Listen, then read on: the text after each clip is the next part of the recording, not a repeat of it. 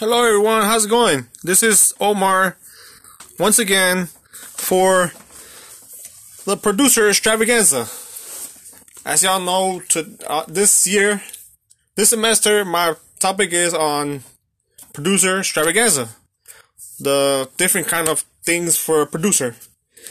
Uh, today, I would like to focus on, like I said on my last one, I gave y'all the I broke it down to what a producer did and what a producer does and the definition. Today, I just want to go over some ways to create music ideas, what I be trying to do over my time. So, the first thing I think of is focus on the rhythm first.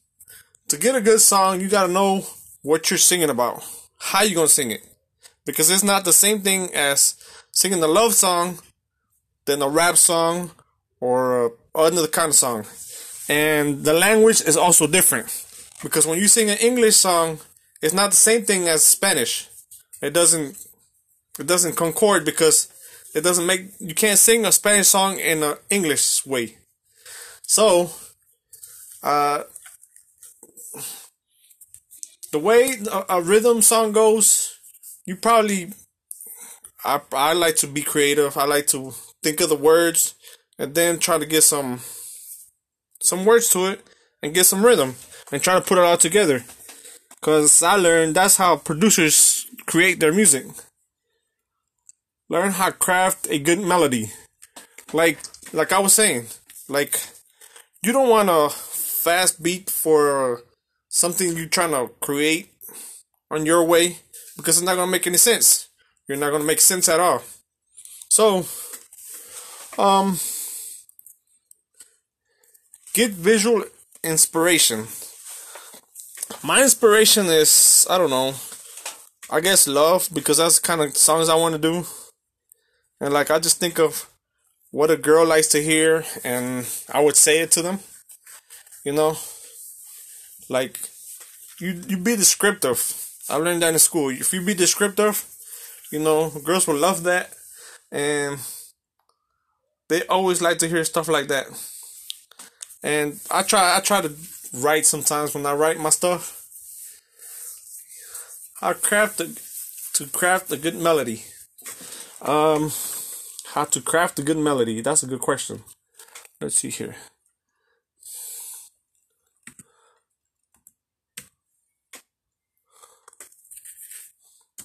How to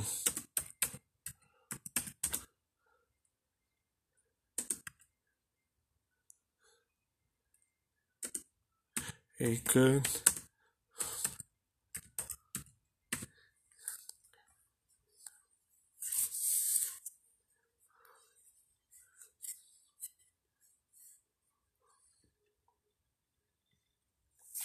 Well, I say, in, in, my opinion, to craft a good melody, it depends on how you sing the song and what you're singing about. For me, I like to be like tempo. I think it's called tempo. Yeah. Uh, write a melody. To write a melody, I need to follow a chord. I guess you're the one invented the chord and all that stuff. And how to follow a scale. If you know how to write music, you know what I'm talking about. You gotta follow your notes in the order they are and the rhythm that you want to sing them, whether they're fast, uh, slow, or anything like that. Um, write with a plan. That's another thing that that people try to do when uh, get a, a good melody because you gotta know when to change the rhythm to the high from lows fast when to take a pauses and you know, just timing your songs right. You know what I'm saying? So, yeah. And you should always give your melodies a local point. Like like I was explaining right now. I'll say like when you need to go from high to low or have a high pitch and a low pitch. You know, stuff like that.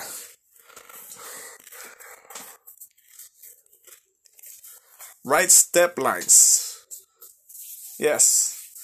step one, step two, how you put them together and join them together to make your song sound good. Repeat phrases, but not change them slightly.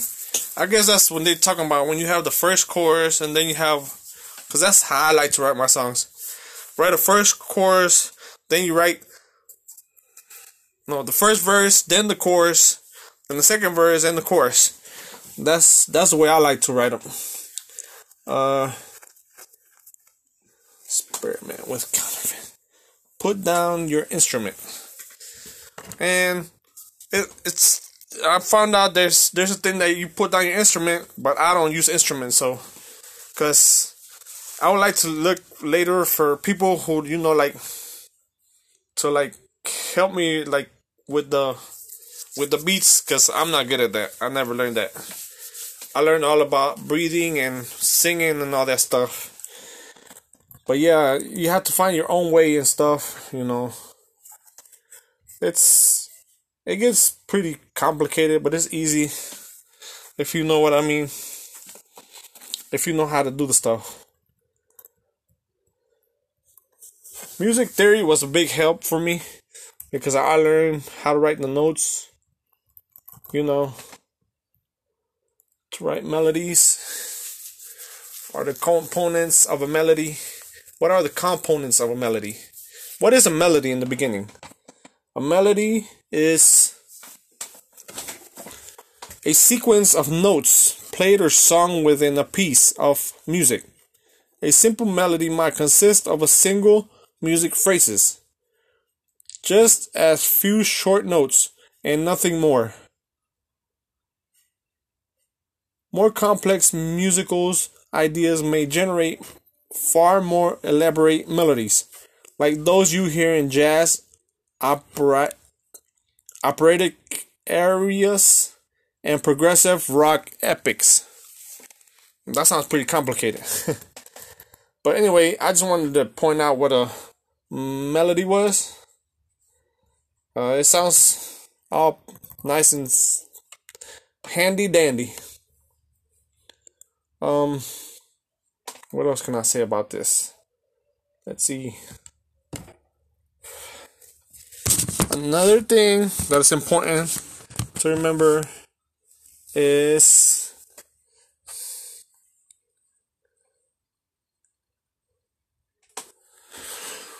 try to find inspiration. Oh, I find inspiration by like stuff I do. That's how I like to do it. Stuff that happens to you. I would tell anybody that. Just think of some nice things that happen to you and I don't know, try to write notes, try to make music out of it. Cause I guess that's the easiest way to come about. Um song call card. Yes. Jump to section. What are components of a melody? The components of a melody are two primary components, a pitch and a duration. In music theory, every note vibrates at its own distinct frequency, which determines its pitch. That's how high, how low, how fast, how slow. Um, duration refers to how long a note is held. For instance, a quarter note is a note that lasts one quarter of duration of measure written in four fourths time. Duration also refers to the length of breaks between notes. You know, like between the words, I guess. Uh, three different melodies I searched. Uh, the most come from either chord progressive or a scale with one notable exception. Chord based melodies, some songwriters start their melody writing process by writing a series of chord changes. They then compose melodies based on the chord tones, the notes that make up each chord. Uh, that has to do with something. I have to still study that. But the thing is that I will learn and also with uh, some other stuff. that I still have to learn. Scale based melodies. Scale based melodies are comprised of notes within a particular scale or mode. For instance, a C major melody might only use the notes found in C major scale with no sharps or no f- or no f- notes or no flat notes. Major and minor scales are contain seven notes. Some minor scales contain more. But you can compose a great melody using fewer notes. Pentan pentatonic scale, which only has five notes. I guess because penta is five. So pentatonic is five notes. If you listen to popular music, you've heard that pentatonic scale. It is mostly close associated with blues music, but also manifests in all the genres that span from the blues, rock and roll, R&B, pop, country, bluegrass, hip hop, uh, heavy metal, folk, reggae, and even jazz. The best players in this genre don't you exclusively rely on pentatonic note scales. I guess they have their own style. Uh, only use sparingly. Sparingly. But it's impossible to imagine Western popular music without pentatonic. Pentatonics.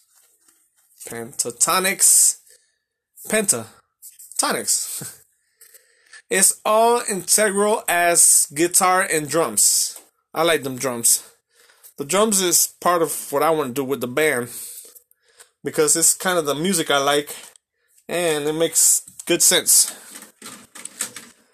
Um, but that's that's for jazz music. I want to see something else. I want to check out something else. Banda.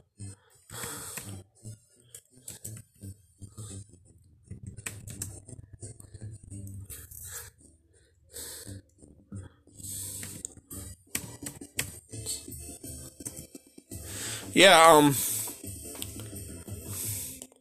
a banda she by her ha.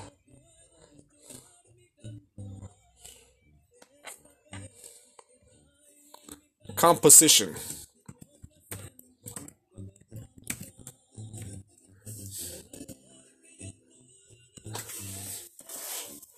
Now I think how to compose music. Art of composing. Um let's see here. I found an interesting thing on the line. It says uh, what does it take to learn composition? According to this uh, website that i found the fastest way to learn composition is to memorize small fragments of music and then learn to change and combine those fragments in very specific ways. The process of changing it actually forces you to understand it. This is actually much closer to the way composers were traditionally taught. Composers like Mozart Beethoven, Haydn, Ravel, Debussy, and Choice Bach. Uh, what is and it is also important to find your motivation for composing. What can be motivation for composing? Do you want to compose music that is clearly expressed yourself and your emotions in the way that others understand.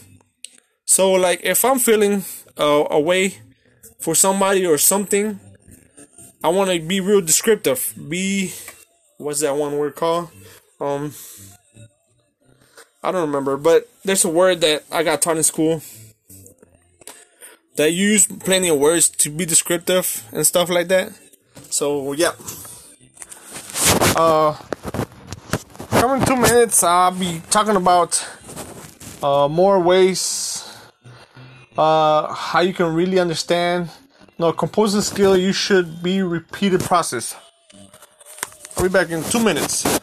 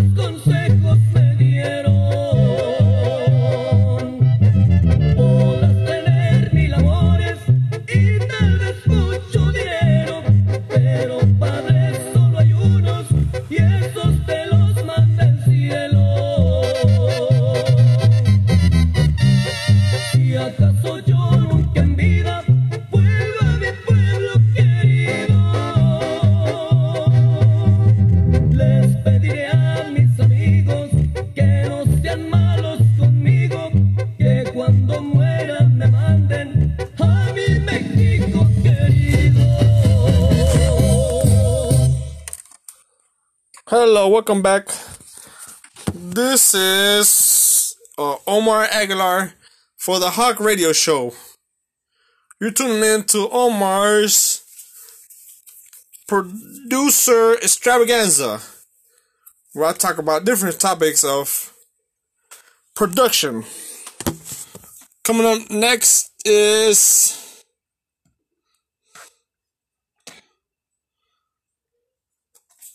how to compose uh, music. Okay, there's some steps to uh, composing music. Uh, the first one is to set some restrictions for yourself. Let it be deliberate about this. Your goal is to compose for me a one note piece of music. So let's start laying out the boundaries. Restrictions will help you open up our creativity because they filter out unnecessary ideas of your brain. For instance, you can throw away any ideas that are the two notes or longer. So I guess right now you just want one note. So if you have two notes that are too long, throw them away and take one note. Start with that. But we're going to make it a great note. I guess with the two combined. Pick each of these before you start sketching and writing them down in the corner of the paper. Here we go with what I was saying. The tempo. For my songs, you heard this one song. I want to write songs like that, but it's going to be more romantic, so it's going to be more slower. So the tempo will be like real slow. The time signature, I guess that's how long your song's gonna last. Usually, that is determined by when you're singing it and you just time yourself. When you write your piece, you write the song, you sing it in the way you picture it with the notes while you try to make it up and you just sing it and see how long it takes. The key signature, you have to design that yourself because it's your music. One instruments, one instrument or instruments will be playing the note. Well, there's many kinds of music. My kind of music is band. So it's like an orchestra. It has drums, trumpets, clarinets, uh, trombones, and many more. If you want, just you can watch it Uh, I like to pick a slow uh, tempo because, like I said, the banda music is many different. The ones I like are romantic, so they go with slow tempos. The process of composing in one note. Let's imagine your note for a second. How you don't know to hear the note beforehand in your mind. You don't need to hear the note beforehand in your mind. You can just start to get close to the note you want without hearing. Is it a high range note, middle range, or low range or low note? That I think is important to me because that's how you pick the rhythm of your music and the tempo you want it to make it sound nice. To make it sound attractive and you know the way you want people to hear what you're what you're picturing or what you sound like. Another thing is is it loud or soft? I guess that has to do with the expression like if you're trying to sing like a a loud you're trying to get people's attention if you soft you're trying to sing smooth you know like romantics they have smooth the loud is more like for rock bands or stuff like that. Another another question that's important to know is how should the note change over time? If you have a soft music, soft gentle music, I guess you're gonna change to the chorus because that's when you can like get more into it. How long is the note? The notice as long as you're you're singing it because you're the one composing your music. I hear a note in the middle of the range. It's a note soft. You ask yourself, very soft in fact, with the lightest touch of the bow, the string begins just barely scratch out a sound. I don't know what they're talking about, but After you get all that done, you write down a low G 3 beat long, starting very soft and getting very loud. So that accentuates the way you sing your song. What do you mean when you say compose? Many people don't know that. It's always helpful to have a clear definition when learning a few topic. Music composition is no different. It is the process of making or forming a piece of music by combining the parts or elements of music. Composing isn't about being totally unique. The search for ever more novelty novelty novelty has led to a lot of incomprehensive music it is also not about just copy copying the past. Now, I ask myself, what composers actually do? Composers create music based on our past experience and shared musical vocabularies. Composers don't create something out of nothing. That's why I like to write down poems or love things, love papers, love articles, or whatever, and take it down and try to make music out of it. But yep, and that's that's another way of saying it like that. Um, let's see. Like I was saying before.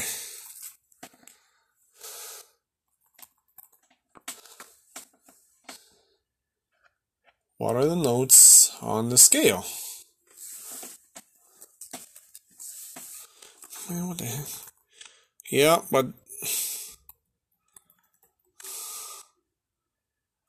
put in the real terms, considering the notes D major scale. Now, the major pentatonic scale is variation of plain old major scale. A major scale has seven notes, which makes it heptatonic. We call each of these notes a scale degree. In the major scale, the scale degree are very simple. One, two, three, four, five, six, seven. To put in real world terms, consider the notes of D scale D, E, F sharp, G, A, B, C. This means D is the first scale degree, also called the root. Uh, I guess that's the where it begins because, like a plant, the root is where everything begins. E is a second scale degree, F is a third scale degree, and so on. In the major pentatonic scale, eliminate the fourth and seventh scale degree. This leaves 1, 2, 3, 5, and 6. And therefore, the D major pentatonic scale includes the following notes D, E, F, A, B. Uh, what are the notes of a minor pentatonic scale? The minor pentatonic scale is a variation of the natural minor scale. Just like the major scale, the natural minor scales has seven scale degree. They are 1, 2, B3, 4, 5, B6, B7. Um, this means G oh, is the root. Like another one, it was the other one big B, little b, and flat third. D is the fifth, F is the seventh, and so on. So it's G, A, B major, B minor, C, D, E major, B minor, and F. To turn a natural minor scale into the minor pentatonic scale, eliminate the second and sixth scale degree. This leaves 1, B3, 4, 5, B7. And as such, the GM pentatonic scale contains the following notes G, B major, B minor, C, D, F. Uh, how to play them is a different story. But I don't want to get into that. So that's just one way of getting to write the melodies down and stuff. How to write a melody. Alright, and then what else we have here? Let's see.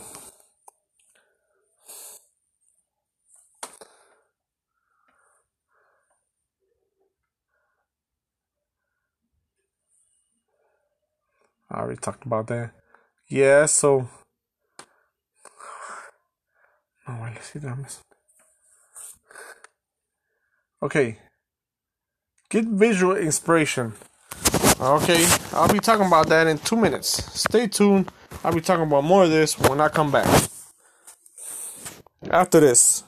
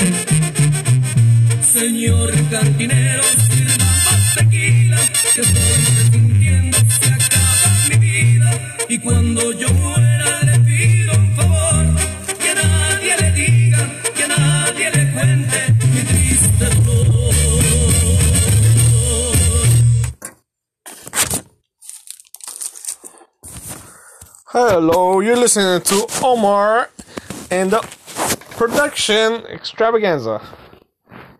Coming up, I will talk about how to write a melody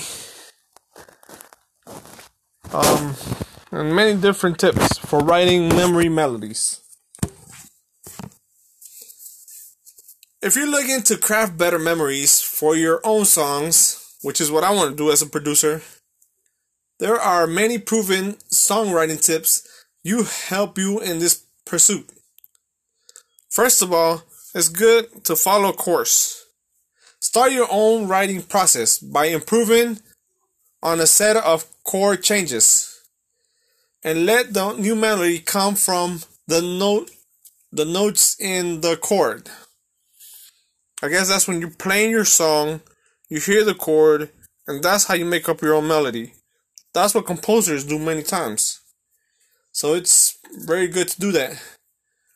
I think I will learn how to put my own melodies once I get all my song written and learn how to play more like learning more how to play or how to sing because I want to be the singer, the first voice, and you know, have the rest of the people maybe a second voice, you know, but for now I'm thinking of that.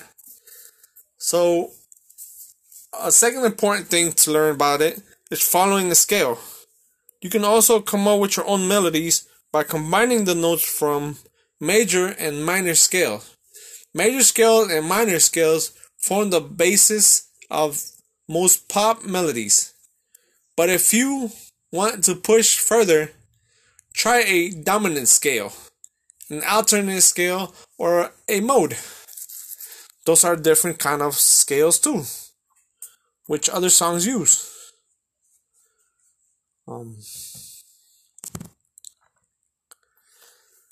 writing a plan, write it, write with a plan. Freeform songs can be literal, liberal, liberating, but you may find yourself writing better melodies when you start thinking holistically. Holistically. Try writing your own chorus songs, melodies first, and then work backwards. So I guess, and, and the other things you you take melodies and you bring them down and you try to put your own mix to them. This one is saying to work backwards. First, think of yourself in the mind, think of your melodies, and then try to fix it or try to work with it. You can even add an intro section with its own melody and never shows up elsewhere in the song. You know, to get the pin writing, I guess. So it is important to like think of the way you like to sing your song. That way, you can show the people what you have in mind and give it your own. Next is to give your melody a local point. That is referred to a high note as a melo- melodic line touches once n- but never heard again. Like maybe it's the interest the introduction to some kind of instruments that play a different tune than the rest of the song or at least not in the section of the song. Make sure that the highest, highest note falls within your singer's vocal range. Like, I learned that alto and soprano, or whatever you call the low, most girls can reach the high, the alto, and the guys are in the low. So, but I guess some guys can reach the high, and some ladies like sing low. So I guess it just depends on the vocal range that they like to do. Or if you want, subvert the form. You can make your own local point. The lowest note in your melody. That means when you go from high to low and you're singing, you know where to go. From there, because you are in charge of your own songs. Write stepwise lines in a few. Most vocal melodies follow stepwise motions. This means that most notes are followed by a note that's only half step, or whole step, half, or above, or below. Great songwriters then mix and leap which stands out from the wise step stepwise motion. I guess that means like when you're mixing your own songs and you're doing your own thing, sounds different and you stand out from the rest. That's what makes you different from everybody else. For example, Beethoven. He had that great song and everybody was known because of his generosity of singing, the way he sung. Then another thing to remember is to repeat the phrases. After that, you can repeat phrases but change them slightly. If you come up with a short musical phrase, repeat it, alter, altering the notes or rhythms slightly each time. Try inserting one different note on each repeat, or add some syncopation to the rhythmic pattern. You might end up with something far more interesting than if you'd just repeat the same exact phrase in a few times.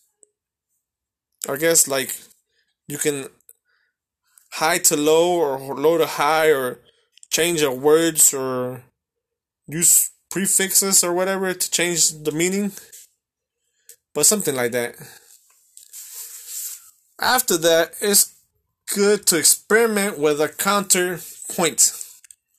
Instead of writing one single melodic line over the chorus progression, write two melodic and interwave them. If you have digital audio workstation software on your computer, you can lay down one melodic line and then experiment with the second one layered on top of it. I guess that's to mix up the courses or whatever, make a new thing like that. After that, you can put down your instrument right away from the instrument is a great way to generate creativity or push past writer's block. That means because if you have more to bring to the table, you can add it on your own time, you know. Try to sing vocal lines into a recorder app on your smartphone. Then return to your instrument and transcri- transcribe what you sang. I guess because when you make your own beats, you have the words that go to it. So that's the way it goes. And another thing to remember is wait, get inspired by your favorite artist. I know which one that one is for me. I always had this thing where I used to listen to band music, romant like the one you heard, like the one y'all heard right now, but more romantic.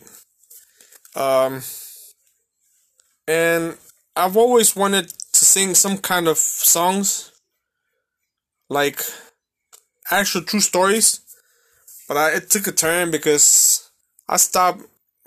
I stopped with that because of whatever reason, and I dedicated myself to writing since I started writing in school and writing poems and all that. I decided to write to want to write love music, which is what I'm trying to be inspired now. And there is this one uh, artist that inspired me. His name is Alex Alvarado. You can find him online. There's this single song that I've always tried it's funny because I always had this song that's called Me Gusta, I like or love, and it was sung by him. But the problem was, before I knew that I wanted to be a musician, I knew about that song, but I didn't know about him. And I want to get deeper into that because not only did he inspire me to want to do this, but as a singer, I didn't know that he wrote his own music, which is how I got to this point. Me wanting to be a producer and write my own music. Uh, this is one song that I heard from him, and I would try to share with y'all if I can. Because I like to tell people uh, how I got inspired So yeah, um, it was him who inspired me, and uh, what can I say? It took me some time to realize, but then I found out a lot of interesting things. That he was a writer, singer, producer of his own music, and he sounds real great because he knows how to generate his music. And one day, I want to have my own music like him, but I want to be me because I want to be recognized. so I guess I could. I'm, I'm gonna share with y'all that song, and I'll be back for the closing. For the closing segment of my show. Stay tuned. You're listening to Production Extravaganza with Omar Torres.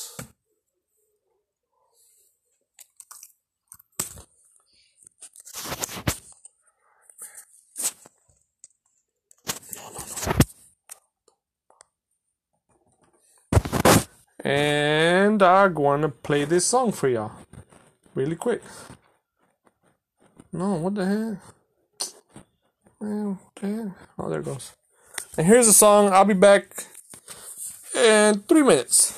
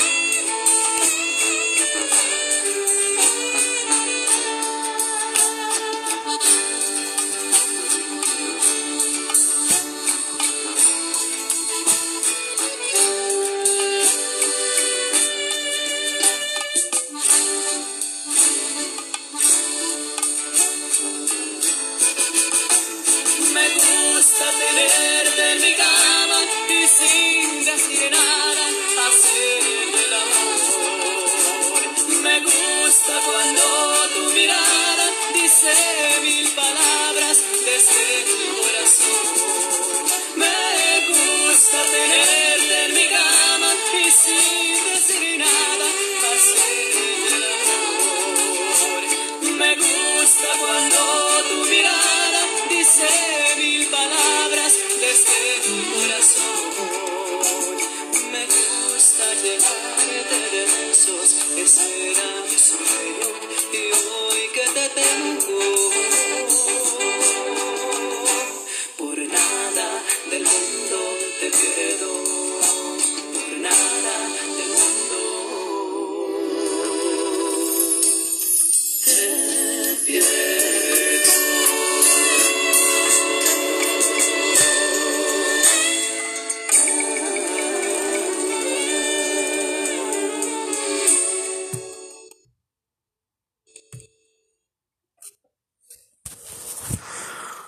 Welcome back. You're listening to Omar Torres and the producer extravaganza. That was that was the singer that that I found out that I was talking about in my in my show today. The singer that I didn't know that I love that song. That's my like my favorite song. That's a song that got me inspired. But there's this thing that I want to tell y'all. Before I found out anything, I love that song. That song is one of my favorites, and I started practicing it, singing it, and I got used to it. And well, the thing is that I was always trying to find out who it was because I didn't know who that was. I remember I first heard it about when I was like what 17 or 18. And I heard it in the flea market because I used to love going to flea market. I still do sometimes, once in a while, but not so much because of the coronavirus. But this was back then when I heard it, and when it was famous, I used to hear it everywhere, but no, I couldn't find out who it was. So one time I was watching TV, and and I seen the video, and I seen who sung it. But since they take it off, I decided to look online, and come find out, my surprise I was trying to find out who sung the song. And when I seen Alex Alvarado, I seen that it was sung by him and produced by him. And I was shocked because I was like, wow, you can do that, you know? So that's when I got the idea, and that's what's getting me to my point right now of trying to become a producer writer. Because I love writing. Uh, I used to get my A's and B's in, in English. Always used to pass my courses. Um, yeah, but you know, uh, I think it's very neat. And that process, I, I didn't used to know nothing about this. How people used to come up with their own music, but once I got into it, I you know I went like, wow, I think this is what I want to do. So, I am working towards my degree, and right now I'm starting to write a little bit. I have a big book I bought and everything like that, and uh, I think I would I would like to search the basics of of production, which I know some are songwriting, which I like to do, arranging, how your words are gonna be, tracking. I guess that's how long it is. Then there's another step that's editing, when you fix all the parts that are that that you don't like and fix them the way you want them to be then you mix all that together with the tracking and the arranging and the songwriting with your words. And then, last thing but not least, is mastering. When your thing is completed. And I think that's what I what I have to work on now because I can write songs, but I guess my thing is trying to compose them, trying to come up with beats because I have I have the way I want to play in my head, but it says in today's world, the only rule is there are no rules. Records, whatever you want, and use a sample, alternate, effective in many ways, never imagined before. Mixing rhythms and genres to create beats and melodies that go farther and create new categories of music. All their own. That means me, my words, my beats, my sounds. However, just because you can do anything in music doesn't mean you should. No matter what type of music you make, you want it to be good music. You want other people to enjoy listening to your tracks, to hear the message clearly, that's why another they just gave me another reason why I want to do love songs. I want to get people feeling like more love, especially on these days where you know we have all this pandemic stuff and stuff trying to keep us apart. But I guess if you have good loving music or romantic, you can bring people. You know, you can have people thinking like, like great to be more better. Um you want other people to enjoy listening to tracks, to hear the message clearly, and not to be distracted by a bad recording or a weak playing. Like a chef in a kitchen full of ingredients, there are myriad ways to put your masterpiece together, and it's very easy to muse, muke it up. The goal of this column is to keep you understanding you understand the process of making music from beginning to end. That's from making your beats to writing your songs to composing to producing to putting it all together.